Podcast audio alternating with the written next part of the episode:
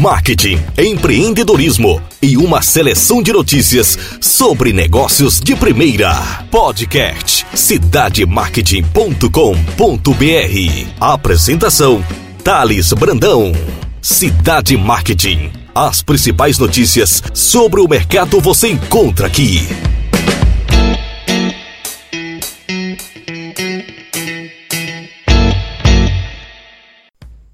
Olá pessoal, Thales Brandão do cidademarket.com.br.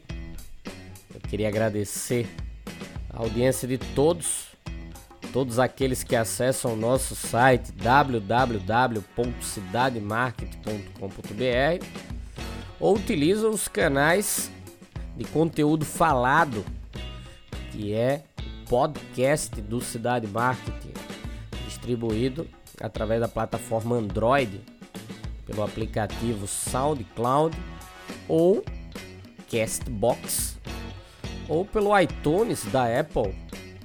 Agradeço o carinho de todos e mais uma vez a audiência maciça daqueles que estão fazendo cada vez mais o Cidade Market crescer. Podcast número 35 e as notícias no Brasil, elas não são agradáveis. Boate Kiss, Mariana, Chapecoense, Museu Nacional no Rio de Janeiro, Brumadinho e Centro de Treinamento Ninho do Urubu do Flamengo. Nada disso foram desastres naturais. Não eram fatalidades inevitáveis quem são os responsáveis? Quem foi ou será punido? Como evitaremos repetições sem fim de tragédias dessa natureza? Infelizmente, todas essas tragédias aconteceram por alguma forma de negligência. Isso é visível, isso é tangível e isso está dentro condições que são mostradas pela mídia, apresentadas pelo Ministério Público ou por qualquer outro órgão fiscalizador e de controle no nosso Brasil. Inicialmente, eu manifesto as minhas condolências às vítimas do incêndio que atingiu o Ninho do Urubu, que é o alojamento das categorias de base do Flamengo e que é visível todos esses desastres poderiam ser evitados. Jovens atletas do Flamengo estão entre os 10 mortos pelo incêndio, inclusive um jovem próximo nosso aqui, na região de Sergipe, em Lagarto, cidade próxima, vizinha, uma região em que eu trabalho lecionando em uma instituição de ensino superior. As chamas atingiram as instalações onde dormiam jovens entre 14 e 17 anos que não residiam no Rio de Janeiro. A exemplo desse jovem que eu estou citando agora, que é o Atila, que tinha como sonho ser um grande jogador de futebol. Além disso, vale lembrar do rompimento da barragem da Vale em Brumadinho, Minas Gerais, ocorrida três semanas. Já são 157 mortos confirmados na tragédia e outras 182 pessoas estão desaparecidas. Nessa relação, a Vale, de forma tranquila, tenta contornar a situação, tenta minimizar o desespero das famílias, apresentando propostas financeiras. Propostas financeiras, elas não entregam de volta a vida do filho, do pai, do irmão ou de qualquer outro parente das pessoas que sofreram com a tragédia em Brumadinho, em Minas Gerais. A Vale emitiu nota essa semana, foi pauta no Cidade Marketing, tentando negociar com os familiares, oferecendo para fins de acordo imediato indenização de até 300 mil aos parentes mais próximos das vítimas em Brumadinho.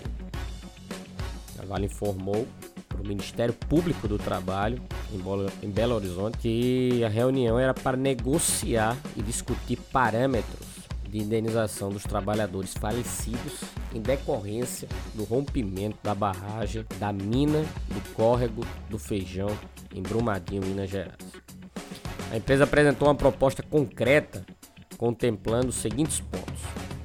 primeiro era a garantia de emprego com salário para os empregados de Brumadinho até o dia 31 de 12 de 2019. Danos materiais para fim de acordo imediato, a Vale propôs o pagamento mensal correspondente a dois terços de um salário mensal líquido do trabalhador até a data em que ele completaria 75 anos. No cenário de danos morais, para fim de acordo imediato, a indenização, contemplando os parentes mais próximos da seguinte forma: cônjuges e companheiras ou companheiros, 300 mil reais. Filhos, 300 mil para cada um. Pai e mãe, 150 mil para cada um. Irmãos, 75 mil para cada um. Além disso, a Vale assumiu o compromisso de arcar com um plano médico para os familiares dos trabalhadores próprios e terceirizados no regime de credenciamento com abrangência em todo o estado de Minas Gerais, sendo vitalício para as viúvas ou companheiras de até 22 anos para os dependentes. Esse compromisso são independentes da doação de 100 mil reais que já está sendo paga pela Vale. É notório que a Vale, de forma irresponsável, insustentável, se você entrar, se você pegar os relatórios, se você entrar no site, é tudo muito bonito.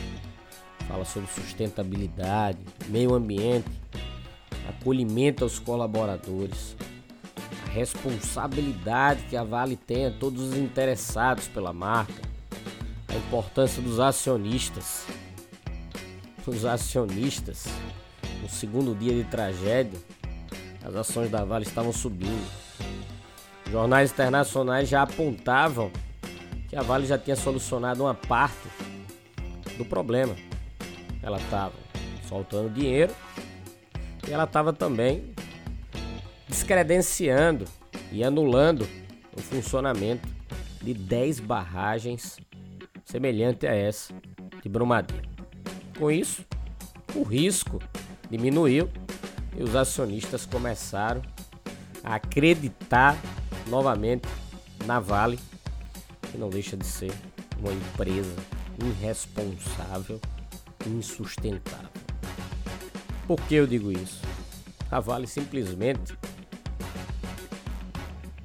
enterrou pessoas vivas e a maioria delas eram funcionários da própria empresa.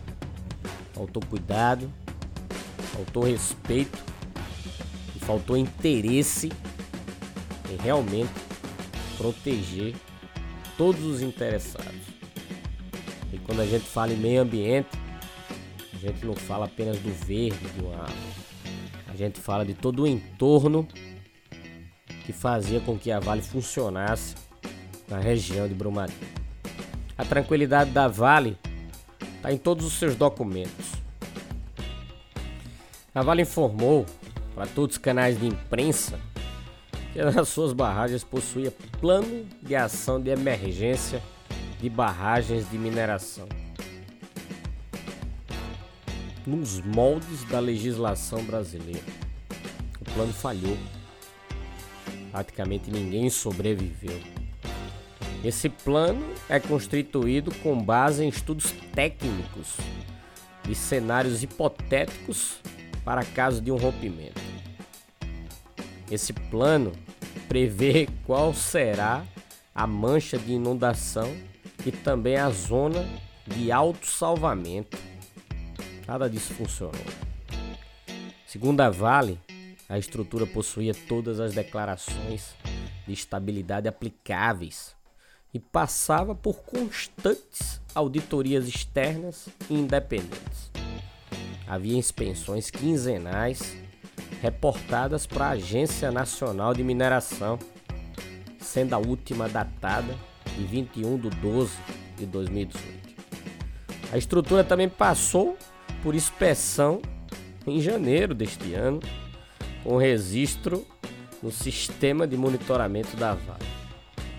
A Vale ainda conclui que toda a documentação sempre esteve e continua à disposição das autoridades. A barragem também possuía sistema de vídeo monitoramento, sistema de alerta através de sirene, que também não funcionou, e cadastramento da população que vivia em seu entorno.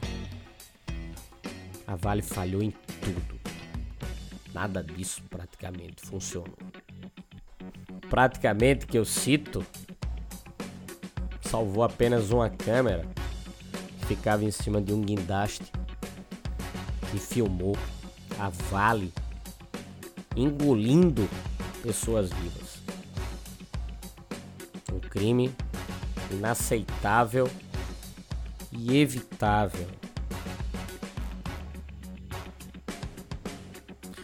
No caso do Flamengo, o CEO ontem fez um pronunciamento informando que ele assumiu a responsabilidade junto ao time carioca há 30 dias atrás. E diante disso, ele cita que a região passava por sérios picos falta de energia em virtude de desastres naturais que estavam acontecendo na região do Rio de Janeiro. Nada disso justifica a morte de várias crianças que tinham como sonho ser um jogador de futebol um dos times mais conceituados do mundo, que é o Flamengo. Para a liderança dos bombeiros, que atuaram no caso, o Flamengo colocou as crianças em um puxadinho. A Prefeitura do Rio de Janeiro, 30 autos de infração foram feitos para o Centro de Treinamento Ninho do Urubu, assinado pelo Flamengo. Para a Prefeitura, o projeto apresentado pelo Flamengo constava que o espaço onde ocorreu o incêndio era um espaço para estacionamento, não para alojamento. E mesmo assim, o Flamengo tenta cobrir o sol com a peneira, afirmando que no dia do episódio aconteceram vários picos de queda de energia na região do Ninho do Urubu.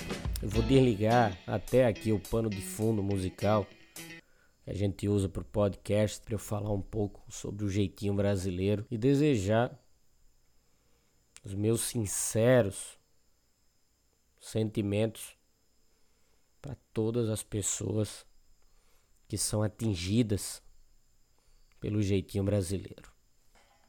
E aí a gente começa a enxergar uma coisa chamada jeitinho brasileiro. O jeitinho brasileiro é uma faceta negativa que é conhecida por todos nós. Ela envolve a pessoalização das relações. E com o único propósito, que é criar as regras particulares para si, flexibilizando ou destruindo normas que deveriam ser aplicadas para todos. Esse pacote negativo e prejudicial para a sociedade vai causando cada vez mais tragédias que não conseguem ser controladas. É um pacote negativo que inclui o improviso, o armengue e gambiarras. Gambiarras. Essa é a palavra que hoje a gente pode denominar o nosso país. O Brasil é uma verdadeira gambiarra. Qualquer lugar que você chegue, você pode ser vítima de uma tragédia por falta fiscalização, por falta de controle dos órgãos públicos e por falta de interesse do sistema privado. O sistema privado que enxerga o lucro como condição principal para sua sobrevivência ignora por completo todo o ecossistema que a gente denomina de empreendedorismo. O empreendedorismo não é uma relação unilateral de empresa, mas é um ecossistema que abrange todos os interessados. Para a ciência, é uma relação com todos os stakeholders, o Brasil é uma verdadeira gambiarra. E assim, dormimos e acordamos vivenciando isso. Tragédias e mais tragédias que não são naturais. Elas são humanas e que poderiam ser evitáveis. O Brasil é uma verdadeira gambiarra.